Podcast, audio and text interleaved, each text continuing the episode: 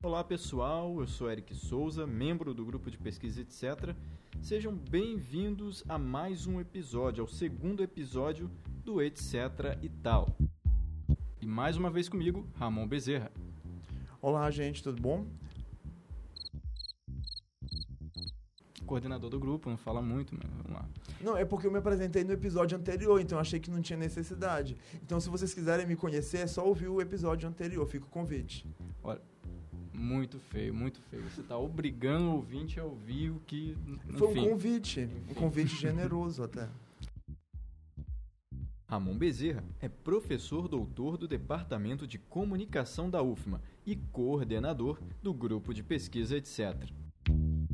Estamos aqui também com Jorge Martins. Jorge, dê suas credenciais. Oi, pessoal. Obrigado aí pelo convite, pessoal do Etc. Prazer estar aqui com vocês. Eu sou Jorge Martins, é, jornalista, servidor público e atualmente estudante do mestrado profissional de comunicação daqui da UFMA. Certo, vamos ter também uma participação especial de um servidor lá do Pará, ele é servidor do Tribunal Regional Eleitoral, Elder Goldsman, que vai ter uma participação aqui bastante interessante, vai ajudar a gente a direcionar o tema. Ramon, explica para a gente é, a relação aí das fake news com a economia da confiança. Perfeito. É, tem uma coisa que é interessante a gente chamar a atenção, que é assim, geralmente, quando a gente fala, a gente propôs a ideia da economia da confiança enquanto um processo de vinculação social, ou seja, uma forma de você se relacionar com pessoas e coisas e assim organizar sua existência no mundo que tem três características: a dinâmica entre pares, né? Que nós, a confiança entre desconhecidos e a abundância de recursos, que nós explicamos melhor no episódio anterior. Mas a questão aqui interessante é pensar o seguinte: a economia da confiança, enquanto uma forma de nos relacionarmos com pessoas e coisas, com objetos, é, ela acaba organizando o nosso modo de vida a partir desses três eixos. Esses três eixos, eles indicam como é que nós estamos nos relacionando, nós estamos vivendo certo? E isso não serve só para pensar a forma como eu adquiro produtos e serviços, mas também como eu produzo informação, como eu consumo informação e, sobretudo, como eu me relaciono com o outro, inclusive na minha vida pessoal. Porque há uma tendência, assim, a gente que, que é aqui do etc., a gente pesquisa economia, mas a gente fala dos fundamentos morais das relações econômicas, a gente não fala de financiarização. E quando a gente se preocupa com os fundamentos morais das relações econômicas, a gente percebe que a economia ela é um conjunto de valores, de crenças e de desejos que orientam a nossa ação no mundo. E a economia da confiança vai exatamente nesse caminho. É por isso que a gente pode aproximar a chamada economia da confiança do que se convencionou, do que se convencionou chamar de fake news news, ou informações falsas, ou desinformação. A gente vai ver aqui juntos qual o termo que é mais indicado, por causa do seguinte. É, como a gente também vai ver, informação falsa, fake news sempre existiu, não é nenhuma novidade. No entanto, nos últimos anos aconteceram algumas coisas que fizeram com que esse fenômeno fosse é, ganhasse um destaque maior e hoje estivéssemos todos preocupados ou falando sobre, né? E as coisas que aconteceram quais foram? os três eixos da economia da confiança. Essa é uma das formas de enunciar isso. Por quê? A dinâmica entre pares, no momento em que eu passo a estar conectado com potencialmente com qualquer outra pessoa que tem acesso às tecnologias digitais de comunicação, que tem acesso à internet, eu crio uma dinâmica de interação que foge dos mediadores tradicionais, convencionais. E isso acaba mobilizando outro eixo que é o da abundância de recursos. E aí a gente percebe uma coisa importante. A abundância, como a gente viu no episódio anterior, ela acaba com a noção de escassez e traz a noção de abundância, o que aparentemente é uma coisa muito legal. Mas nada nunca é só boa ou ruim. E a abundância também tem os seus problemas. A proliferação de informações falsas é um desses problemas. Eu até acho que é um problema que a gente tem que aprender a lidar com ele, porque a abundância é o que existe, como novamente nós falamos no episódio anterior. A gente precisa aprender a lidar com isso. Eu acho que hoje a gente não está sabendo lidar com as informações falsas porque a gente ainda não aprendeu a lidar com a abundância. E a gente precisa aprender a lidar com isso. E aí nos leva ao último eixo da economia da confiança, que é a confiança entre desconhecidos, que vai exatamente regular esse processo. Porque assim, eu não sei lidar com a abundância, eu preciso aprender a lidar com ela. Como?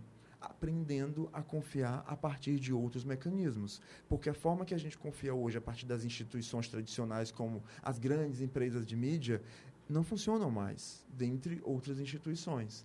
Então, é nesse sentido que as chamadas fake news, informações falsas, desinformação, estão relacionadas à economia da confiança. E eu acho que a economia da confiança nos ajuda a pensar esse fenômeno. Então, é essa aproximação que a gente vai tentar é, discutir e observar caminhos e saídas aqui.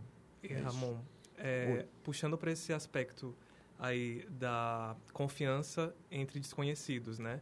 Será que isso não ajuda a entender um pouquinho também a formação de bolhas sociais hoje? Assim, pelo fato de que é, a confiança entre é, desconhecidos pressupõe que eu confio mais em pessoas como eu, não necessariamente é, que exercem funções, né? Tipo a função social de espectador, de, de instituição, né? empresa de mídia, grande mídia, espectador. Mas também pessoas como eu, sei lá, outros estudantes aqui que vêm para a UFA, é, pessoas da minha idade, pessoas que têm, é, que pensam do jeito que eu penso. E aí isso acaba formando bolhas, né? E isso é muito perigoso porque a gente se fecha para o que é diferente e aí surge aquele fenômeno também da pós-verdade, né? Isso que é, é, é, são as circunstâncias em que é, as minhas crenças pessoais, as minhas convicções, elas são mais importantes, elas valem mais do que fatos. E, e aí vira um terreno fértil para proliferação de fake news, de desinformação, de informações falsas, como queiram chamar. Né?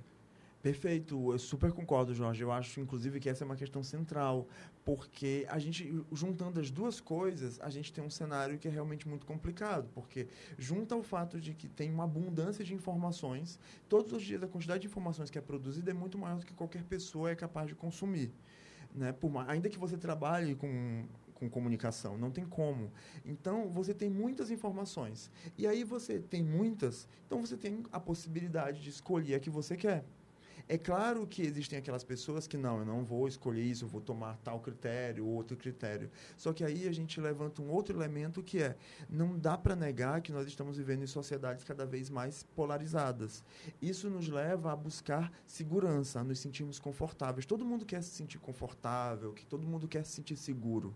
Então, se eu quero me sentir seguro, eu estou me sentindo inseguro por conta de informações falsas, não sei no que, que eu acredito. Então, quando eu vejo um discurso que é próximo do meu, do que eu quero que seja, eu vou para ele. E não me preocupo se realmente ele é verdade ou não, ou verdade também é uma noção complexa para caramba, mas saber no Muito. mínimo se ele é ancorado no real. Então eu não me preocupo com isso, eu não vou checar, nem tenho tempo para checar. Mas é exatamente isso. Eu acho que esse é um cenário realmente muito complexo com o qual a gente tem que aprender a lidar. A gente tem tanta informação e a gente precisa se sentir seguros. Então o que, é que a gente está fazendo? Indo pelo caminho mais fácil. Então é um processo, eu já adianto uma coisa, eu acho que não tem como combater o problema das informações falsas sem um trabalho pessoal, sem um trabalho em cada um de como que eu vou lidar com isso. Mas a gente deixa essa história mais para frente. Pois é, vamos pegar logo o gancho aí com um dos cenários que está mais fértil para as fake news atualmente, e é justamente onde começa a participação do Elder Goldsman. Ele é formado em Direito e, como eu já disse, trabalha, ele é servidor do Tribunal Regional Eleitoral do Pará. Vamos ouvir aí a participação dele. Se fala em, em fake news, esse é um termo extremamente impreciso, né? A, a doutrina, os articulistas, os formadores de opinião, tanto da área jurídica quanto da área social, têm preferido falar em desinformação e alguns têm separado né, em categorias divergentes. É, porque existem tipos de, de, de, notícias falsas. Existe a desinformação, a má informação. Né? A desinformação para a doutrina é aquela que surge com o propósito de enganar. Né? Desde o começo, o, o, que vai, que vai separar uma coisa da outra é isso. É a intenção do agente. E, e por isso que, eu, que é muito difícil de saber se a notícia é, propagada ela teve esse, digamos assim, esse dolo ou não, porque é algo que está lá no elemento anímico, na mente do agente, então não tem como a gente saber de uma maneira é, precisa, né? a não ser que se junte, em, termos de justiça, outros elementos que corroborem que aquela notícia foi propagada de maneira falsa. Mas então, o termo desinformação talvez seria mais apropriado, apropriado e ele realmente quer dizer nesse sentido, de que uma informação foi produzida de forma falsa para é, manipular, enganar, desvirtuar, né, algum processo. Já a má informação, ela tem uma diferença, porque ela pode ser por uma imprecisão, ela pode ser por uma informação exacerbada, né, que aquela pessoa soltou, mas ela não tinha um elemento é, de enganar. Então tem essas duas categorias aí que são distintas. Não se deve falar o termo fake news para para os especialistas devido sua imprecisão.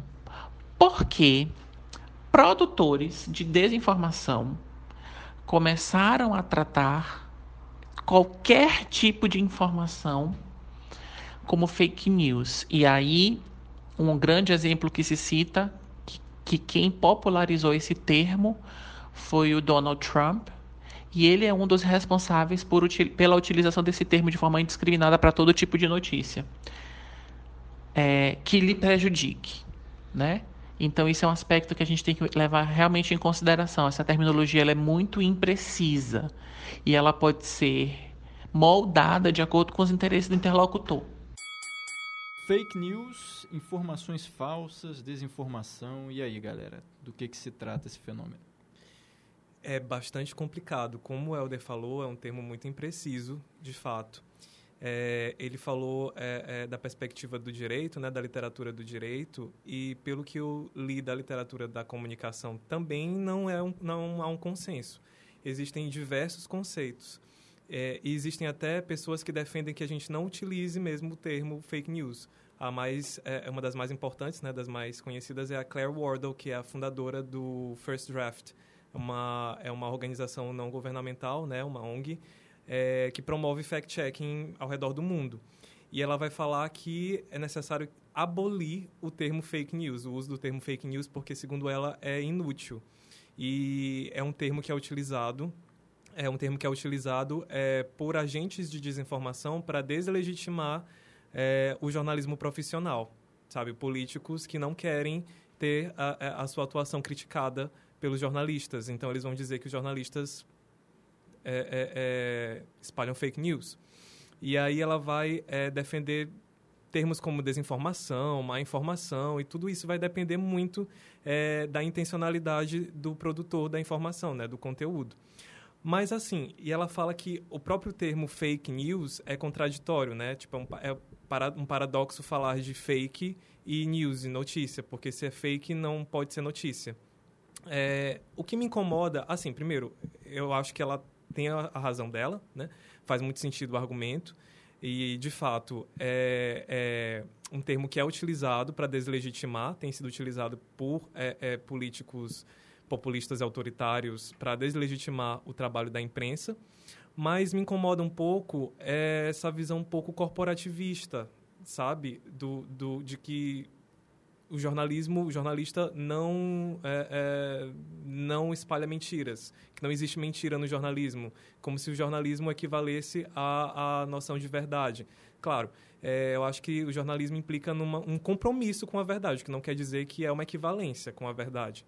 Mas é, eu acho que a gente precisa pensar de uma forma um pouco menos ingênua, sabe? Precisa questionar hoje o que, que é notícia, o que, que é verdade, afinal, né? é, existem notícias que podem não ser fake, sabe? Que podem é, é, ser referenciadas, ter referência com fatos concretos. Mas, assim, pode ser uma coisa super fortuita, insignificante, que não represente a realidade. E pode ter ficção, né? Em tese, mentira e tal, fake, e que é, não é um fato, mas que representa uma realidade, um espírito de uma época. Então, acho que é um é bem complicado, é bem complexo. E o buraco é mais embaixo. E, pelo menos eu é, vejo muito do, do, as pessoas taxando de fake news coisas que não vêm da, da grande mídia. Coisa que blog, é, escreve, pessoas de blog que escrevem uhum. notícias e tal, também são chamados aí de propagadores de fake news. Realmente me pareceu uma coisa um pouco é, corporativista, institucionalizada, como tu disse. Estranho até eu acho que é necessário a gente diferenciar, fazer a diferença, sabe? Entre esse fenômeno que, que surgiu agora, recente, e o jornalismo. Não é a mesma coisa, né? Vamos diferenciar, é importante. Nesse aspecto, eu super é, é, concordo com ela. É, esse fenômeno, assim, é, é, como eu disse, não tem um conceito definido, não tem um consenso. Mas de todas as definições que as pessoas têm tentado dar para o termo, uma coisa elas têm em comum, que é uma referência às redes sociais, como uma, a novidade, né? Que mentira sempre houve na história da humanidade, na história da política, na história do jornalismo. Agora, o que, que muda? A presença, é a materialidade dessa mentira. São os dispositivos, que são as, as extensões do nosso corpo hoje. É, a gente está conectado o tempo inteiro. Então, uma mentira, ela tem o potencial de se propagar, de ser elevada à enésima, milionésima potência é, nesse ambiente midiático. Sim. É, eu acho, assim, é realmente é extremamente complexo de, de definir, né? qual o termo mais indicado, mas eu acho que a gente pode ir um pouco atrás, como o Jorge falou, né? E Helder também chama atenção para isso. É, as informações falsas sempre existiram. É, tem um, um, historiador que, inclusive, está aqui no Brasil no momento em que nós gravamos esse podcast, que é o Yuval Harari. Ele tem um livro, acho que um dos últimos livros dele, 21, 21 lições para o século XXI. E um dos capítulos é sobre verdade, ele vai falar sobre informações falsas, fake news, pós-verdade, tudo. E é interessante que ele chama a atenção, ele enquanto historiador, para dizer assim, olha, é, a nossa história é toda atravessada por informações falsas. Toda a nossa história. E aí inclui as nossas decisões dos estados, é, a imprensa, a política, a economia, a religião, todas as nossas... É, toda a nossa vida, toda a nossa existência é organizada por informações falsas. E por que, que a gente pegar um exemplo concreto para pensar isso? É, vamos nós três aqui presenciamos um fato, certo? Esse fato que a gente presencia, um fato qualquer, uma pessoa entrou por esta porta, neste laboratório, neste exato momento. Cada um de nós está sentado num lugar diferente. E depois, quando a gente for contar o fato que ocorreu, nós estávamos gravando um podcast, uma pessoa entrou na sala, será que nós vamos contar exatamente igual? Tem um fato concreto que, se eu não quiser inventar deliberadamente, a gente vai partir dele. Uma pessoa entrou na sala. Mas que pessoa, o que, que ela fez, o que, que ela causou. Isso tudo vai passar pelos nossos filtros. Jorge, a partir das crenças, dos valores dele, do que ele considera do que a gente está fazendo aqui, ele vai priorizar um aspecto. Eu posso priorizar o outro, Eric outro. Percebem? Então, assim, a verdade, ela é sempre, precisa ser sempre ancorada no real. Mas a gente vive a partir de narrativas que são construídas a partir de verdades, no plural. Porque as verdades são várias. O fato é o mesmo, mas as possibilidades que eu tenho para dar é, sentido a eles são inúmeras, percebem? E isso existe desde que o mundo é mundo. Às vezes eu não faço isso de maneira intencional. Por isso que eu costumo dizer que eu entendo, eu prefiro falar, enfim, de informações falsas. Por que informações falsas? Para dizer que isso transcende o fenômeno da, dos veículos de comunicação enquanto empresas dos profissionais de comunicação. Porque as informações falsas é que sempre existiram desde que o mundo é mundo. Se vocês quiserem fazer um exercício, joguem no Google principais notícias falsas ou principais fake news da história, você vai encontrar várias matérias, inclusive da BBC, falando de vários casos de informações falsas, algumas deliberadamente inventadas para atingir um determinado objetivo e outras que são versões parciais da realidade, como no exemplo que eu citei. Então, assim, a gente pode encontrar ao longo da história várias versões, mas para que, que eu quero chamar a atenção inicialmente? Nós vivemos a partir da, de realidades que são construídas. A verdade não é uma coisa que está ali fora e eu tenho ou eu não tenho. A verdade é uma construção. A questão é, eu, de que, que eu abro mão para construir essa verdade? eu construo essa verdade baseado em quê? Nos meus interesses? Eu deixei claro para o outro quais os meus interesses? Que é uma outra coisa que a gente tem aqui, por exemplo, os editoriais dos veículos de mídia serviriam para deixar clara a posição dos veículos em certos momentos. E nem, geralmente não é assim que ocorre. Né? A gente sabe, ah, esse veículo defende fulano, beltrano, porque é, recebe verba do governo, não recebe verba do governo, e a gente vai inferindo os resultados. Mas isso não é claro, isso não é transparente. Então, a própria história da produção de conteúdo informativo ela não é nem um pouco transparente. Então, eu acho que definir informações falsas, eu costumo fazer essa distinção. Tem essa coisa da produção de conteúdo informativo, que é um lado, mas tem o outro lado, que, é, que são as informações falsas que sempre existiram e sempre existirão. Até quando a gente vai contar um fato para um amigo, numa mesa de bar, por exemplo, eu quero causar riso, eu vou filtrar o fato, não vou mentir, não vou inventar, mas para atingir o meu objetivo, exatamente como os profissionais de comunicação fazem, exatamente como todos nós fazemos. Então, é muito delicado falar de verdade, porque a verdade ela é sempre uma construção, e eu acho que a gente precisa olhar para isso. Isso, na minha opinião, é um dos aspectos mais importantes e um dos convites. Eu acho que tudo tem um lado bom. E o lado bom dessa discussão atual de fake news é a gente pensar que a verdade ela não existe como algo pronto e acabado. A verdade é uma construção. E mas a questão é, eu sei como você construiu esse fato. Aí entra a coisa da transparência dos uhum. veículos, de deixar claro qual o objetivo, para você saber por que ele fez isso e como ele fez. Que em geral a gente não tem. Em muitos casos nem precisa ser tão transparente. Você vê mídias aqui que simplesmente fazem é, uma propaganda para político que é descarada e, enfim, sem querer estão sendo transparentes, né? Sim, é verdade. E mesmo as fake news mais efetivas, né, as mais poderosas são aquelas baseadas em fatos. Sim, incontornáveis, Sim, né, certamente. mas interpretados de uma forma tal que engana o leitor, né, que engana o espectador. Sim. Ainda sobre essa discussão de termo, de terminologia, eu acho que assim, eu, eu próprio tendo a, a evitar o termo fake news. Eu uhum. tenho usado mais desinformação por conta de toda essa discussão e tudo mais, de deslegitimação da imprensa. Mas, ao mesmo tempo, eu fico me perguntando, poxa, mas será que a gente não está perdendo energia demais tentando fazer um outro termo é, é, acontecer, sendo que fake news já virou uma expressão corrente? Será que a gente não está remando contra a maré? Será que não é mais importante empregar esforços no sentido de combater do que de achar um termo apropriado. Uhum. Ah, eu super concordo contigo. É uma coisa que a gente na universidade é muito, a gente é muito criticado por isso, né? Porque às vezes a gente fica anos estudando um tema e brigando com a terminologia, não, essa é mais indicada, aquela mais indicada tem um aspecto que eu concordo contigo por um lado, que sim, a gente precisa dedicar os nossos esforços para resolver o problema. Mas eu acho que entender o problema, e isso passa por, por essa discussão de terminologia, também é importante, porque quando a gente discute terminologia, a gente está dizendo o que é uma coisa, o que é outra coisa, e fica mais claro para a gente poder agir e resolver o problema. Porque se não tiver claro, não tem como resolver. Por isso que eu acho que. Eu concordo, eu acho que a gente tem sim que resolver, só que tanto que como que a gente resolve?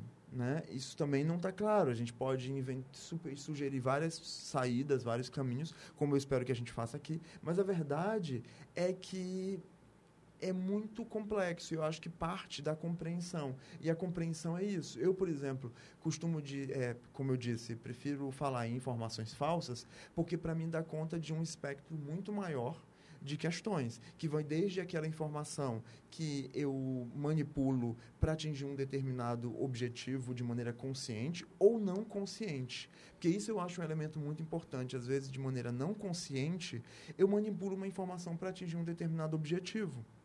É só pensar na nossa vida, se a gente não faz isso. Eu então, fiz isso semana passada, sem querer. Pois é, quer contar a experiência? Não, não pode, porque eu posso me complicar, mas enfim, não, eu eu soube de uma informação e repassei, só que não era exatamente o que eu estava esperando, que todo mundo estava esperando lá na, no, no, lugar.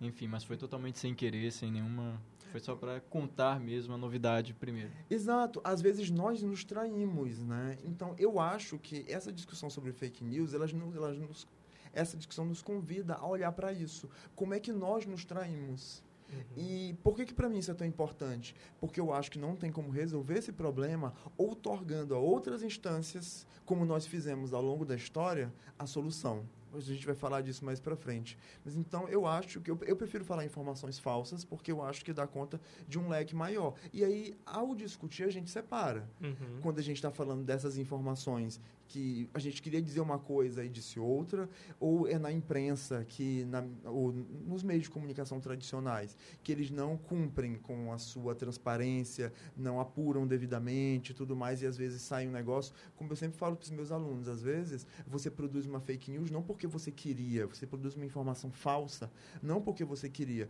mas por quê? Porque você tem seis horas de trabalho e sete pautas para dar conta. E você tem que buscar o filho na escola. Então, você acaba tendo que se desdobrar e o tempo de apuração vai ficando cada vez menor. Uhum. Né? Mas, e o que acaba nos levando a uma outra questão, né? Que é de por que, que a gente está falando tanto de fake news hoje. E eu acho que esse é um dos fatores. Não sei se a gente fala disso agora, Eric. Sim, sim, pode falar. Porque é uma coisa que assim, é inegável com as demissões em massa que aconteceram nos diversos veículos de comunicação nos últimos anos. Novamente, só jogar no Google que a gente vai ver. Então, o que, que a gente tem hoje? É, redações sobrecarregadas e mesmo antes com uma quantidade maior de profissionais você não conseguia apurar devidamente os fatos a gente tem ao longo da história da, dos grandes veículos de comunicação do Brasil e também dos outros países vários fatos de informações falsas vários diversos Melhor a gente não citar aqui, senão a gente nunca vai terminar. Sim, e isso também acha fácil no Google. Mas a questão é, um dos fatores é esse, enxugamento das redações. E aí tem um outro fator que emerge, que é a inteligência artificial, que nos ajuda a produzir conteúdos que seriam mecânicos e tudo, só que a inteligência artificial ainda não está disseminada em todas as redações. E eu também não acho que ela vá resolver o problema, como alguns dizem, de criar softwares para que eles possam identificar informações falsas. Uhum. Então, esse é um dos caminhos que são apontados. Não sei se pode resolver, mas um dos fatores que eu apontaria é esse: o enxugamento das redações e você sobrecarrega os poucos profissionais que ficam lá, que trabalham a mesma, a mesma quantidade de horas, só que tem que dar conta do número muito maior de pautas. Se antes você já não conseguia apurar, imagina agora, sabe? Uhum. É um pouco dessa fase é, atual do capitalismo, né?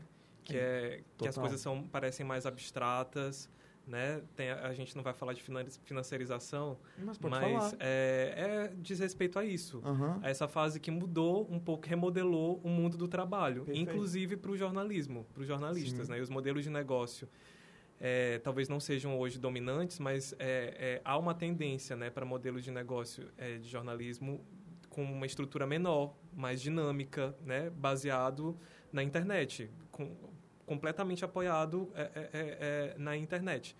E e aí os jornalistas nesse nesse mercado novo, né, eles vão se virando Sim. sabe? Assim como em outros campos, outras profissões, é, acaba sendo promovida uma cultura é, do empreendedor de si mesmo, que é aquela coisa do, ah, eu não vou ter aquela segurança e estabilidade de trabalhar para uma organização com tudo bonitinho, tudo regularizado, mas olha que maravilha, eu vou ser empreendedor, eu vou ter a liberdade de trabalhar para mim mesmo. Olha de- que legal. que massa, eu vou ser freelancer e vou ganhar muito dinheiro com isso. Só que, na verdade, quando a gente vai ver, e se a gente prestar bem atenção, a maioria dessas pessoas, é, ela não tem uma rotina muito diferente de um, de um trabalhador assalariado que é precarizado.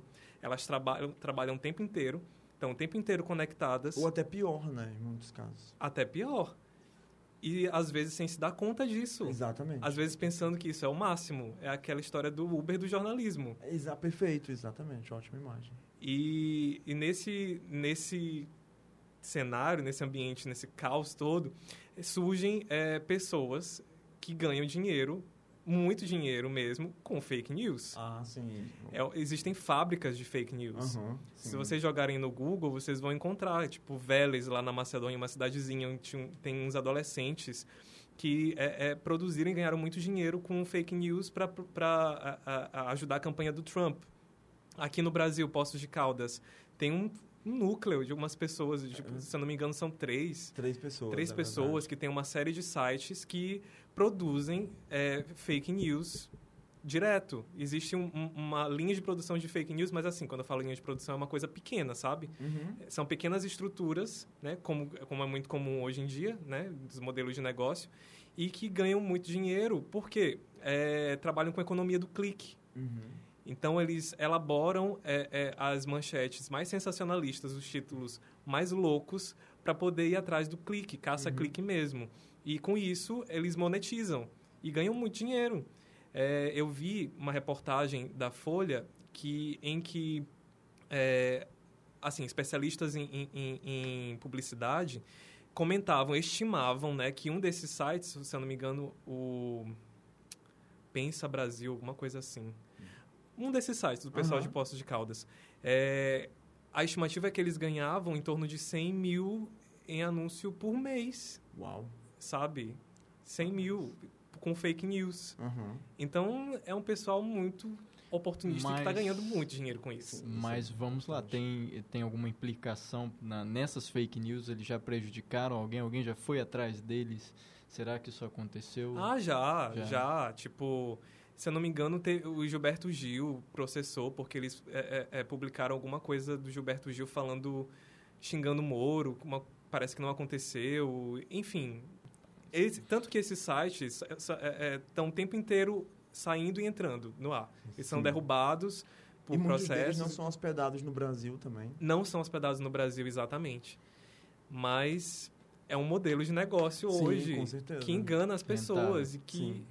É, isso é muito interessante, porque pegando essa deixa de Jorge, você tem figuras que, alguns, talvez seja até o mesmo que estava falando, que criaram perfis falsos de pessoas no Facebook, por exemplo. Uhum. Você bota lá que a pessoa estudou numa determinada universidade, bota uma foto da pessoa que você tirou de um banco de imagens, aí você cria um perfil e criou uma jornalista que escrevia para um desses veículos, que, mas na verdade ela não existe assim como as notícias, para ver o nível de o nível de de aprimoramento, talvez, de funcionamento desses trabalhos. Outra coisa que eu lembro é que existem muitas pesquisas que circulam por aí dizendo tantas pessoas, tantos 90% das pessoas são a favor do regime militar.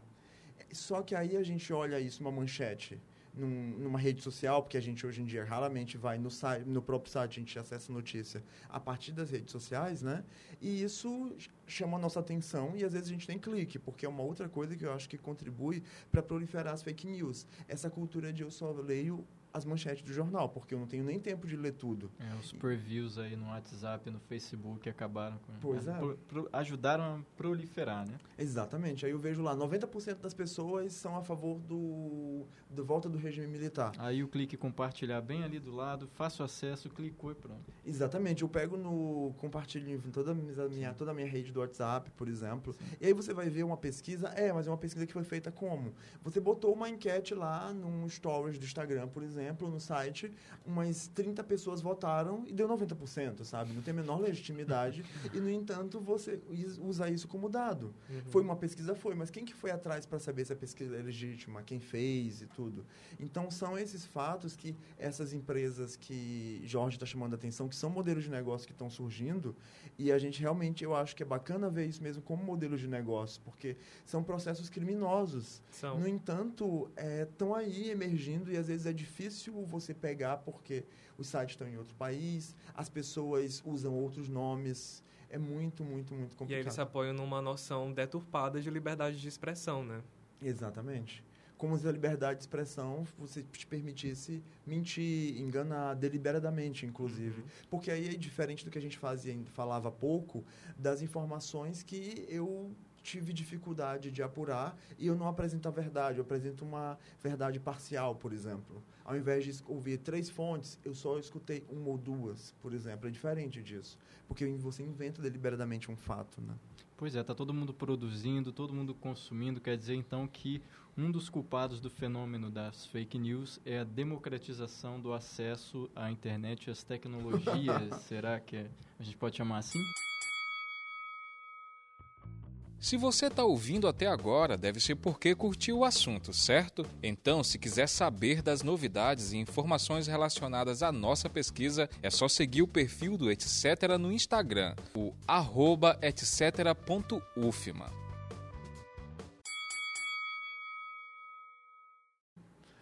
Cara, o que, que tu acha, Jorge? Eu acho, parece acho assustador Perigoso, isso, né? perigoso, perigoso. É contraditório, quem diria?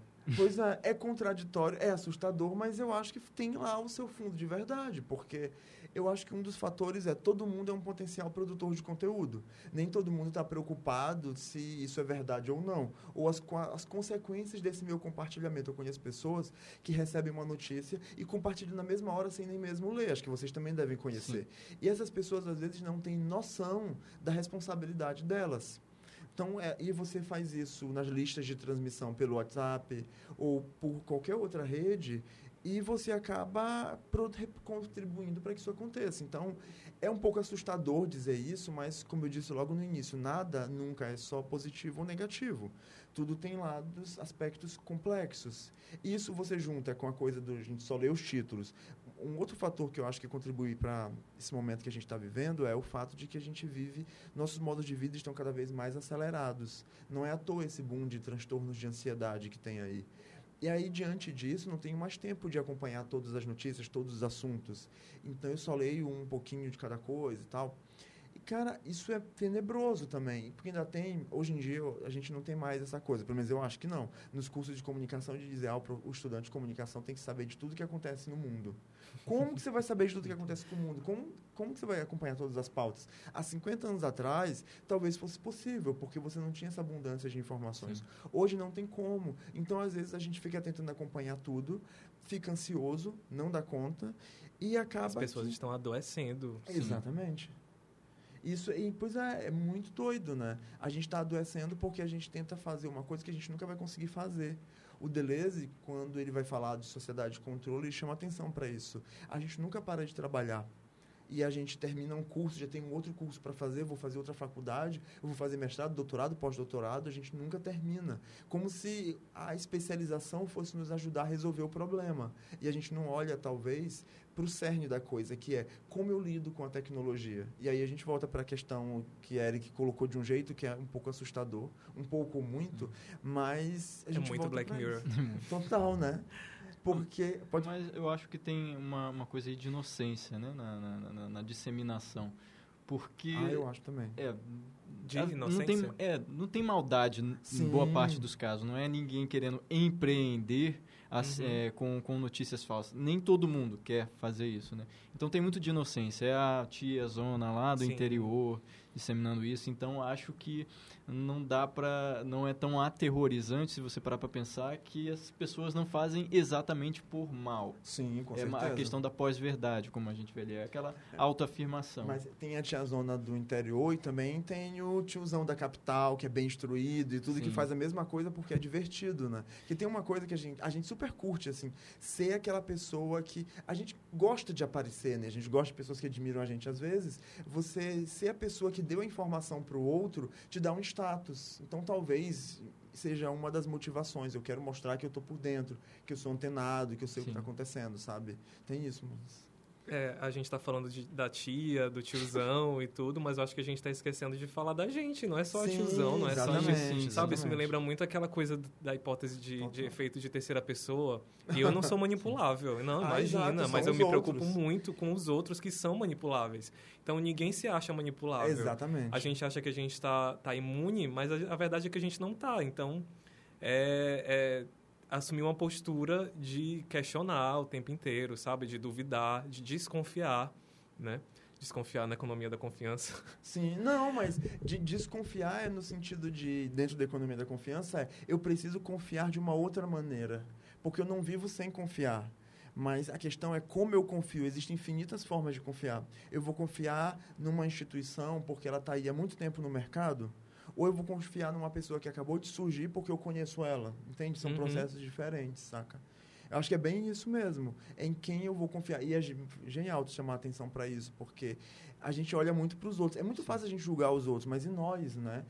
Quando eu estou dando aula sobre isso, eu faço os alunos pensarem como que é, as nós compartilhamos notícias falsas. Como é que nós, é, na dúvida, será que isso é verdade ou falso? Eu corro para aquele veículo que eu sempre critico que o veículo serve ao interesse de determinado grupo político e tal, mas na dúvida se é verdade ou não, eu vou lá, porque eu confio nele no final das contas. Total. Então, como é que é isso, sabe? A gente precisa olhar para a gente. Por isso que eu acho que a solução, como eu falei no início, não está externa. Não é a criação de uma terceira ou quarta instância que vai dizer o que é verdade ou mentira, mas parte de um processo de mudança do sujeito, de como é que eu vou viver nesse mundo, certo? Nesse mundo Black Mirror, por exemplo. Como que eu vou lidar com isso? Eu acho que essa é a questão.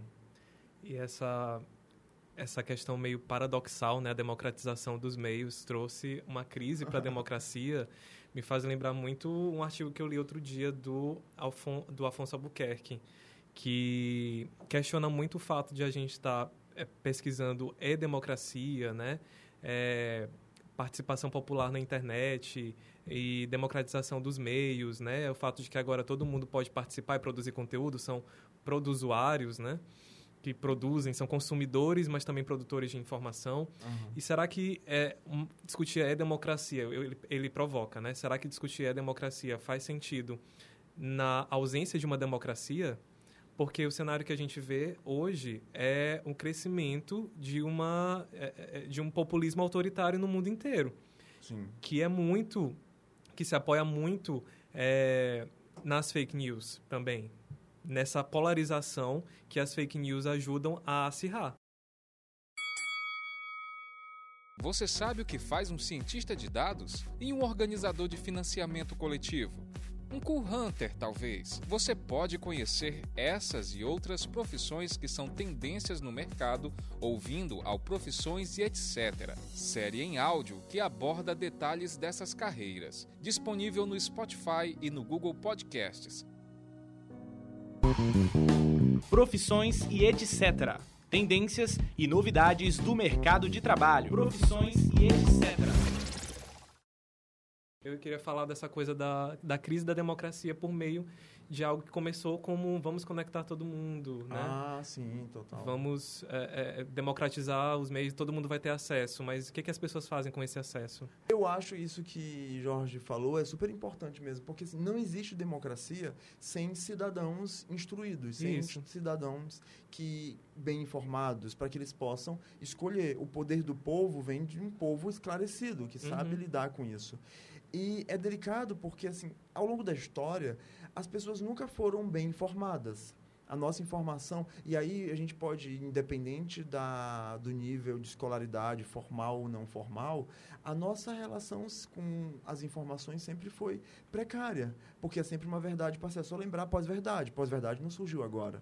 Por exemplo, se eu vou ter, eu faço, eu apoio um projeto político conservador ou não conservador, por exemplo, eu acho que essa política aqui é interessante, essa outra não é interessante. De onde é que vem isso? Eu parei e estudei durante 10 anos para me posicionar? Ou será que eu de algum momento da minha vida, não sei quando, eu decidi que eu sou uma pessoa conservadora sem querer. A gente não para e pensa, eu sou conservador ou eu não sou conservador. Não é assim que funciona. A partir da nossa existência, as nossas relações, eu vou construindo e adquirindo valores para mim mesmo, certo? E aí, nesse processo, é que eu me constituo como sujeito e vou me afiliar a determinadas formas de ver o mundo. E, consequentemente, eu vou pegar determinadas informações como legítimas e outras não. Então, ao longo da história, mesmo as pessoas mais esclarecidas, elas eh, se aproximam daquelas versões que corroboram com o que elas já pensam. Ao longo da história sempre foi assim. Não é um processo racional de escolha de quem você, você é uma pessoa mais conservadora ou menos conservadora. Eu não escolho isso. Por mais que depois eu levante as bandeiras. Não tem um momento onde eu decidi. E isso eu acho que é importante pelo seguinte: a gente está vivendo um, um momento no qual é, a gente está tendo uma possibilidade de sermos muitos. Isso sempre existiu, na minha opinião, sim, sempre existiu. Só que agora, com a possibilidade de mais conteúdos sendo produzidos, mais pessoas. É só pensar a diversidade de gênero, diversidade sexual, diversidade étnica, que a gente espera que a gente tem hoje muito claro que sempre existiu. A gente viaja muito mais, a partir da internet a gente conhece muito mais coisa. A diversidade é uma coisa muito mais clara hoje. Então, o que a gente experimenta hoje é essa abundância de informações, essa abundância de modos de ser. E fica muito mais difícil me posicionar diante deles, porque eu preciso estar cada vez mais esclarecido. Só que o que, que acontece? Às vezes eu me sinto ameaçado pelo diferente. E aí, quando eu me sinto ameaçado pelo diferente, o que, que eu faço? Eu me fecho dentro do meu casco e vou para a guerra. Ao invés de tentar entender por que o outro é assim. O outro pode ser diferente e eu também, e a gente pode conviver. Então, essa dimensão da alteridade, eu acho que é uma dimensão central para aprender a lidar com esse cenário. Caso contrário, a democracia, como eu disse anteriormente, ela precisa de informações para que o cidadão, as pessoas possam escolher. Mas vai chegar um momento no qual, e aí entra para a república, a gente já sai do campo da democracia e entra para o campo da república. Vai chegar um momento onde a gente vai precisar escolher uma coisa que é o que vale para todo mundo. Nós três aqui, cada um pensa uma coisa, mas só dá para escolher uma. E quando essa uma foi escolhida por maioria, um perdeu, os outros dois venceram, esse que perdeu tem que entrar de cabeça no projeto do outro. Isso é a república, esse respeito tá? que, que pressupõe essa alteridade. E é exatamente isso uma questão. não existe hoje, né? Não... Pois é. E eu acho até que talvez nunca tenha existido em algum é. momento, sabe, de, de maneira clara. Quando a gente perde, é só pensar, a política pública hoje é política de governo.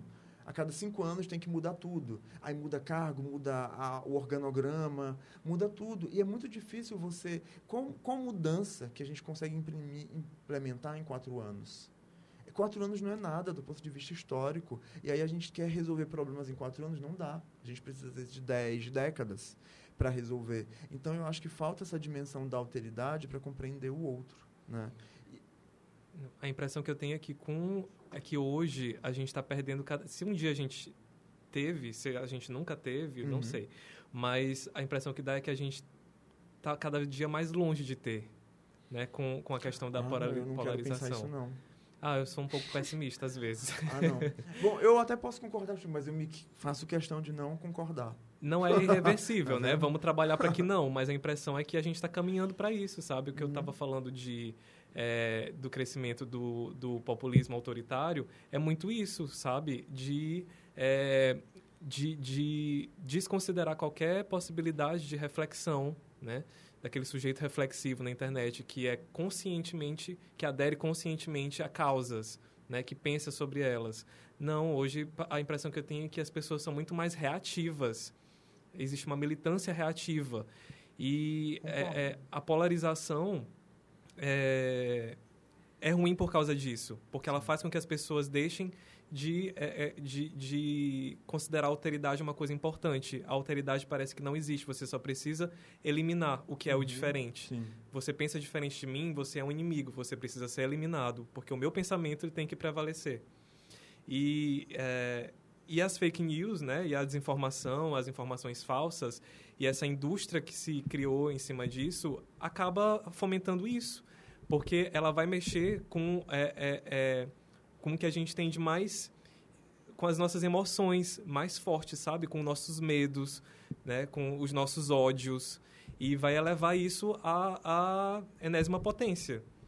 E e é assim que eu vejo hoje, assim, e, e, e, é isso que a gente precisa ver uma maneira de, de combater, né, de chamar as pessoas. Por isso que eu não gosto muito de extremismo, sabe? Ah, tá, uhum. vamos conversar. Eu gosto de chamar para conversar, uhum. eu gosto de ouvir. Uhum. Eu tenho os meus posicionamentos políticos, eu tenho as minhas convicções, as minhas crenças, mas eu é, converso com a minha irmã que pensa diferente. Eu converso com a minha colega de trabalho que pensa um pouco diferente. Eu escuto, sabe? E digo o que, que eu acho. E eu acho que está faltando isso. E eu entendo os meus amigos também que estão muito putos. Porque às vezes a, a, é, é, a, gente adoece mesmo, é tanta coisa, Sim, tanta, é, é, uma profusão tão grande de informação é, que a gente fica louco. A gente tem dia que eu preciso de um detox, que eu, que eu digo, não, eu não vou eu não vou ver notícias hoje, eu não vou, eu não vou usar é, o Twitter hoje. Porque senão enlouquece mesmo e a gente acaba entrando nessa, nessa, nessa loucura. Sim. Vou fazer uma pergunta aqui que é passível de ser cortada da, da, do, da versão final, mas vamos lá. Diminuir o conservadorismo é um primeiro passo para tentar fazer com que as pessoas sejam mais abertas a outras ideias? Porque se você parar para pensar, é, o conservador, a priori, ele é mais fechado. Sim.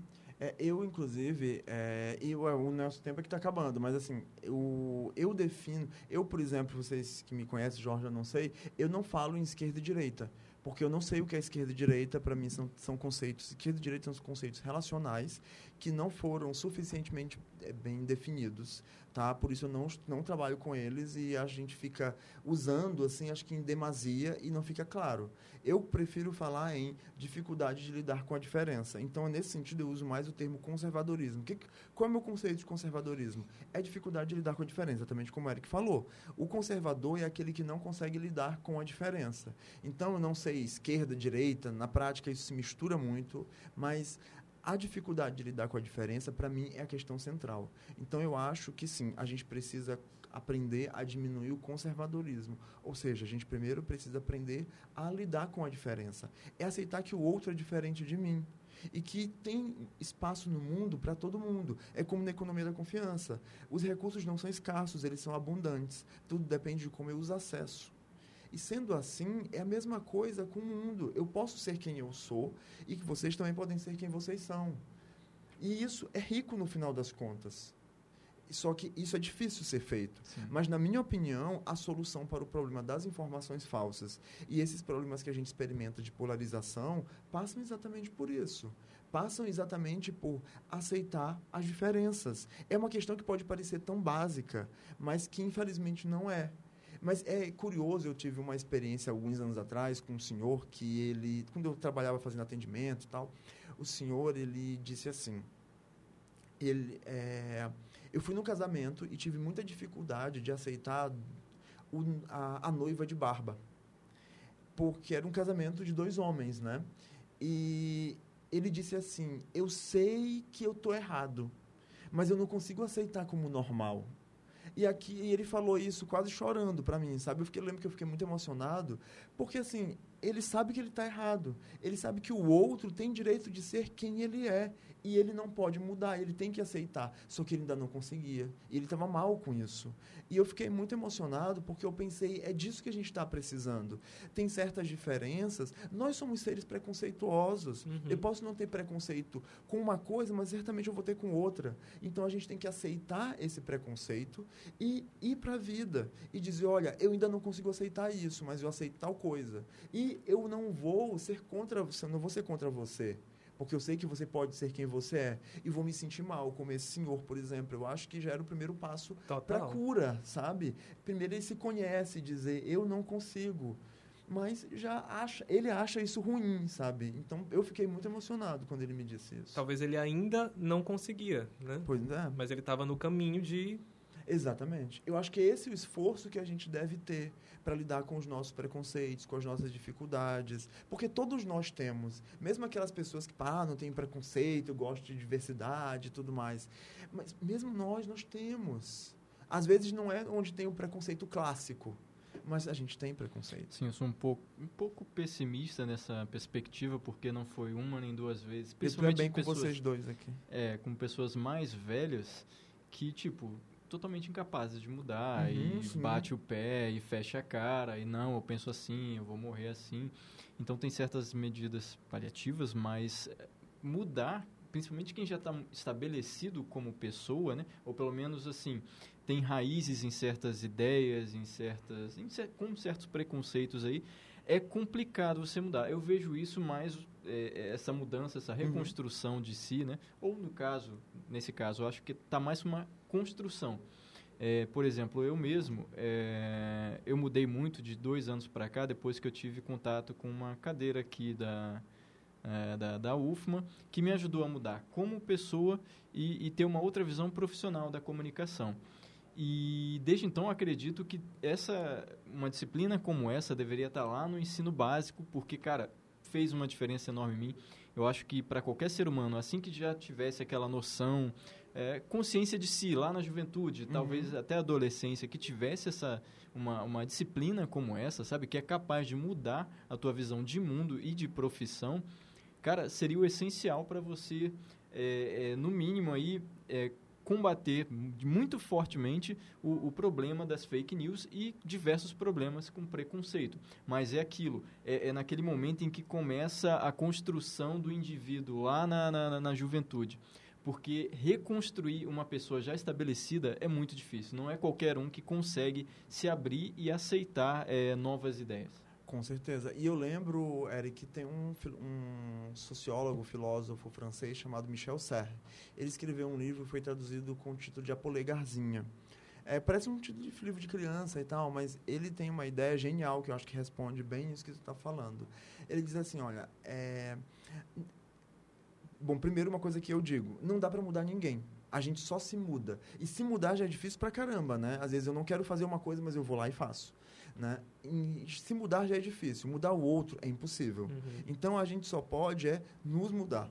Tá? E o que, que o CER vai dizer? Olha, a gente não tem como mudar eh, os outros, mas a gente pode esperar essas gerações preconceituosas que estão aí passarem. É o que ele diz. Ele diz: assim, o povo hoje que toma decisão, daqui a pouco eles não estão mais aqui. E quem vai tomar a decisão é esse pessoal que está nascendo agora, ou que é adolescente, e que já está tendo contato com a diferença. Ele já nasce num contexto de diferença. Ele já nasce tendo que lidar com o diferente. Então, por isso que eu tenho esperança. Porque eu acho que os mais jovens, eles não dá para a gente mudar os outros, mas eles já estão vindo num contexto no qual é muito, tudo é muito mais é fácil. Eles não vão ter que, por exemplo, as mulheres não vão precisar lutar pelo direito de votar por exemplo. É claro que a igualdade de gênero ainda é algo que precisa ainda ser muito aprimorado. A gente ainda está longe de ter igualdade entre os gêneros, por exemplo, dentre outras diferenças, tá? Mas acontece que a gente já caminhou um pouco. Então as próximas gerações já vão daqui para frente não vai mais ter que brigar para mudar uma realidade para eu existir. Eles só vão ter que existir. E no momento em que eu posso existir, eu consigo avançar é o que o Foucault fala de estado de dominação e prática de liberdade. Quando eu tenho um estado de dominação, eu tenho que lutar com o outro para que eu possa existir. Mas quando eu substituo os estados de dominação por relações de poder, aí sim eu posso lutar para ter práticas de liberdade e me constituir enquanto sujeito. E eu acho que hoje a gente já está num momento, apesar de da realidade às vezes mostrar o contrário, que a gente pode sim nos constituir enquanto sujeito. A gente pode ser quem nós somos e seguimos daqui para frente. Apesar dos focos de preconceito, as oportunidades aumentaram. É o ideal? Nem de longe. Mas a gente já caminhou muito. Por isso que eu acho que eu sou otimista, eu sou um otimista crítico. Porque eu acho que é um cenário complexo, mas que se a gente olhar no intervalo de 10 anos, é tenebroso. Mas se a gente olhar num cenário de 50 anos, eu consigo ver saídas bastante interessantes. É, um jeito bem legal de se pensar. É, traz um certo conforto, né? Pensar assim. é, lembrei de, é, de do que a Pipa Norris fala, né? De, uhum. Ela fala de cultural backlash. Tipo, uhum. Eu acho que traduz como um contra-ataque cultural, digamos. Que nos últimos anos é, é, é o, o liberalismo nos costumes meio que se tornou hegemônico nas sociedades ocidentais. Sim. Né? E aí ela vai falar dessa onda autoritária como uma forma de contra-ataque cultural de é, uma, uns setores normalmente mais velhos, né, com menos uhum. escolaridades, uhum. que não são de grandes metrópoles cosmopolitas, não estão muito abertos à diferença, à alteridade, ao multiculturalismo, que é uma forma de reagir, uma forma de reação que formas de reagir seriam é, ignorar, né? seriam se adaptar ou seriam entrar em bolhas. Ou, e ela vai falar de uma é, é, é alternativa que é justamente a reação autoritária. E para ela é isso que tem acontecido. E ela tem exatamente essa mesma visão que tu falas de que é, vai passar. Uhum. Porque é uma geração que não vai estar tá mais é, ditando ordens, que não vai estar tá mais comandando. Sim, até pouco tempo eles, eles estavam no comando. E nós assim, não, estavam muito é, soberanos, vamos dizer assim. E hoje tem uma, é, uma, uma diversidade cultural muito maior, é, diversidade sexual. Como Ramon disse, apesar de tudo, é, há uma, um, a balança dos gêneros ali está menos desequilibrada. Então, tá, as coisas estão mudando no final das contas. Sim. É, acabou que a gente tem uma coisa que eu acho que é importante quando a gente fala assim, mas e aí, o que, que a gente pode fazer e tal? Uma solução que apareceu nos últimos anos é a emergência das, das agências de checagem, né?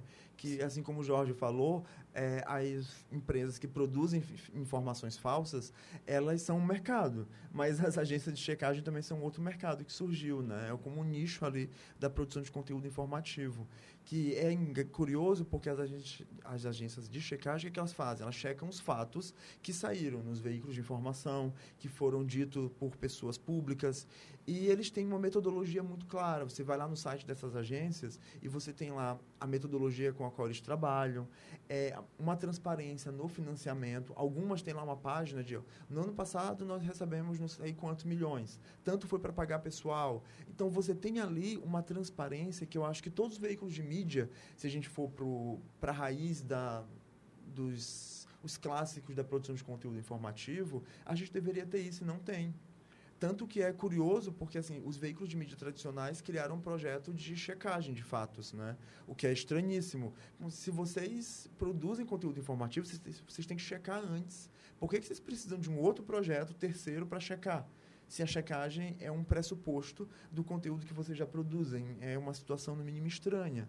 Então, eu uhum. acho que a proliferação das agências de checagem, inclusive, por exemplo, nas últimas eleições, houve uma parceria aqui no, em vários países de, entre agências de checagem e redes sociais, como Facebook, por exemplo, para ajudar a identificar informações falsas, por exemplo. Então, existem caminhos aí que podem ajudar. Eu acho que as agências de checagem, elas não têm como resolver o problema das informações falsas, porque elas lidam com a escassez.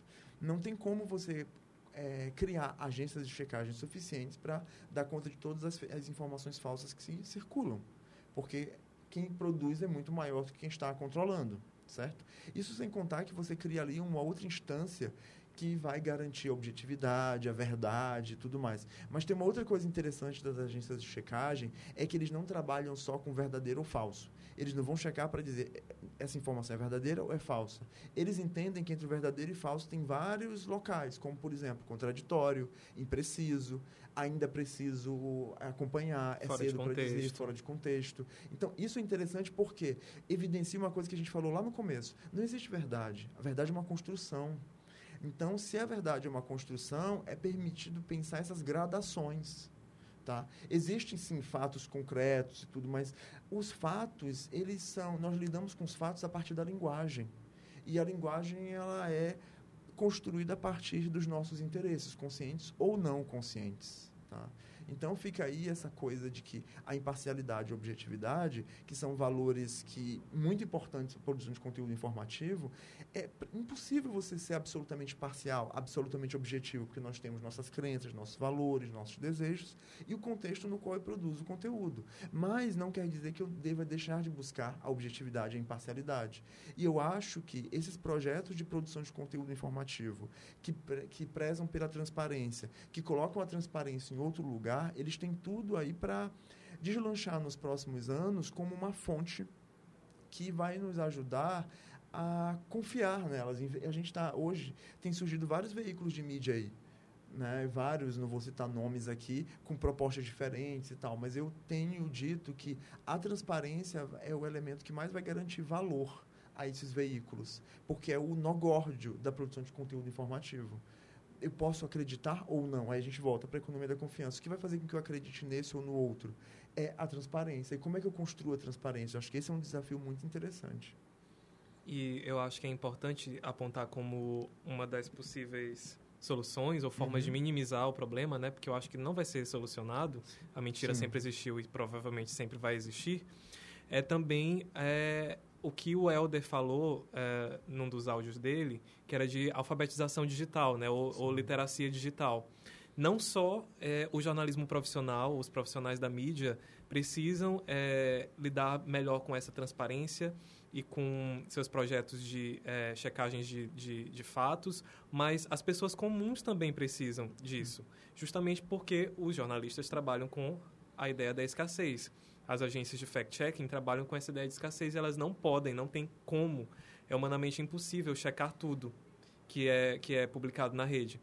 Então, as pessoas precisam aprender a desconfiar e elas precisam aprender a ser uma espécie de fact-checkers também.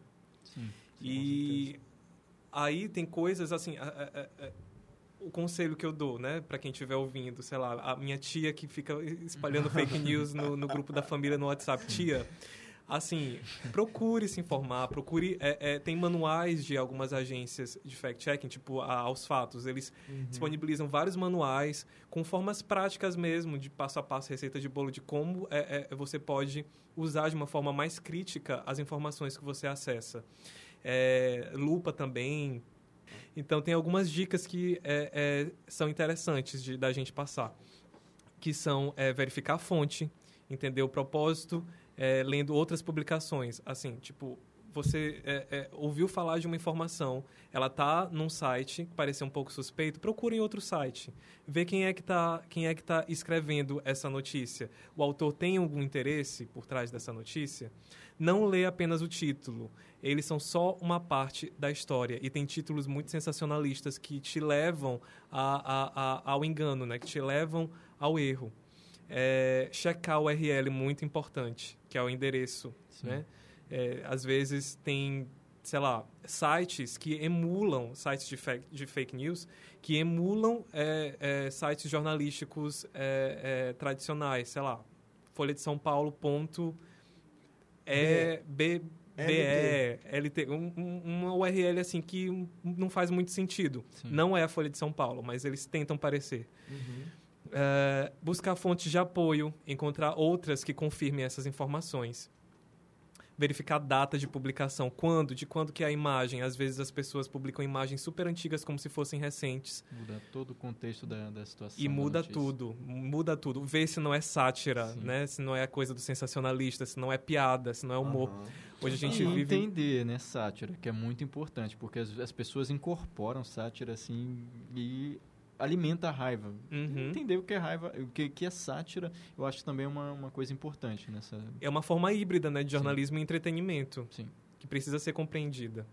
É, cuidado com preconceito. É... Fala aí.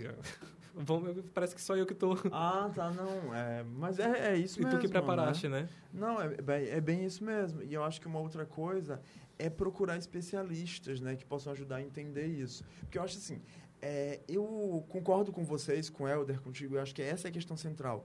Não dá, o que as informações falsas, elas são do campo da abundância, então a gente tem que resolver como?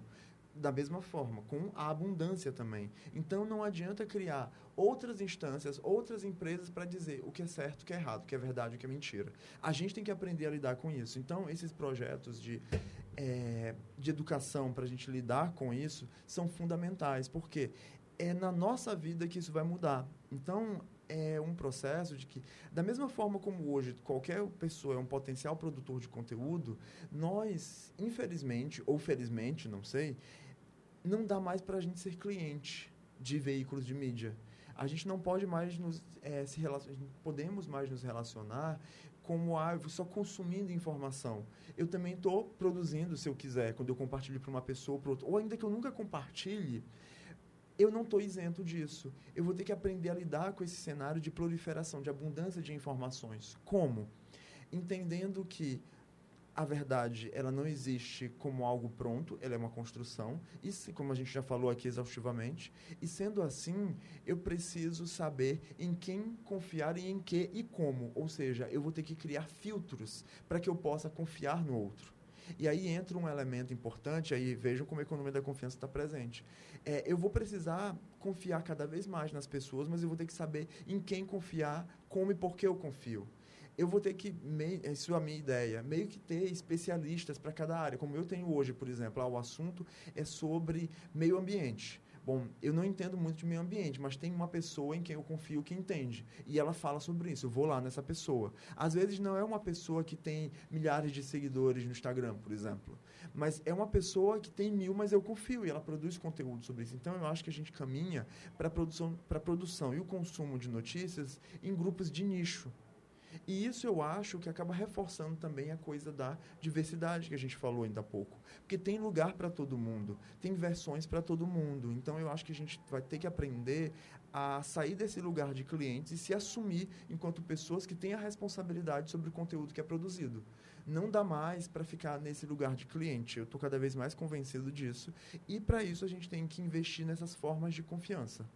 Em quem eu vou confiar e como, e ter os nossos especialistas para cada um dos temas, para que a gente possa, assim, construir a nossa inserção no mundo. Eu acho que é por aí que vai caminhar. E eu até imagino que daqui a alguns anos, talvez a gente possa até criar redes sociais que nos ajudem a compartilhar informações para saber se é falso, falso ou não, a partir de mecanismos de reputação que são emergentes, que as pessoas vão construindo.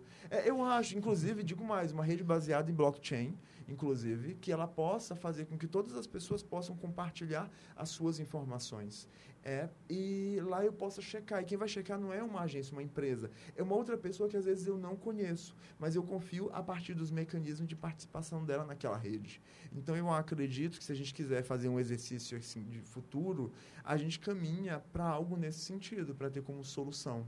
Mas jogo só a ideia para a gente pensar e quem sabe um dia amadurecer. É isso aí, medidas a curto, médio e longo prazo. Né? O importante é combater é, esse fenômeno, que no final das contas é ruim. Bom, é, encerramos por aqui esse episódio. Ramon, suas considerações finais. Ah, eu achei ótimo, achei que a gente conseguiu falar de tanta coisa, né? Pena que sempre fica com. Não sei se vocês ficam com essa sensação. Eu queria ter falado isso, queria ter falado aquilo. Sim. E passou, sabe? Porque é muito rápido, né?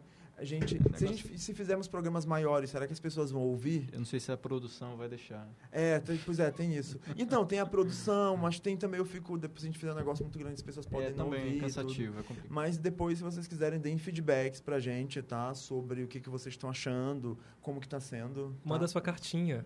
É, manda sua cartinha. Não Mande deixem uma- suas tias e seus tios ouvirem, eles vão se sentir ofendidos. A tia do Jorge, então, nem se fala. É, Ô, tia, te amo. Jorge, considerações. Adorei também meu primeiro podcast. Primeira vez a gente Olha nunca só. esquece. Seja bem-vindo, volte mais Fiquei vezes. muito à vontade. Ó, isso é E- importante. É, os meus anfitriões são ótimos. Hum. Ah, Adorei. muito obrigado. Tá vendo, o gente? tempo Nós passou super legais. rápido. Não sei quanto vai durar o podcast, quanto que eles vão editar, Nem quantas falas eles vão É. cortar minhas, Bom. mas, Nunca. mas muito obrigado pelo convite. E é muito importante, na- em qualquer dúvida, é, é, não compartilhe, gente, informação que vocês têm alguma dúvida de que seja Desconfie falsa. sempre. Desconfie sempre. E o etc e tal fica por aqui. E fiquem ligados nos próximos episódios, sempre disponíveis no Spotify e no Google Podcasts.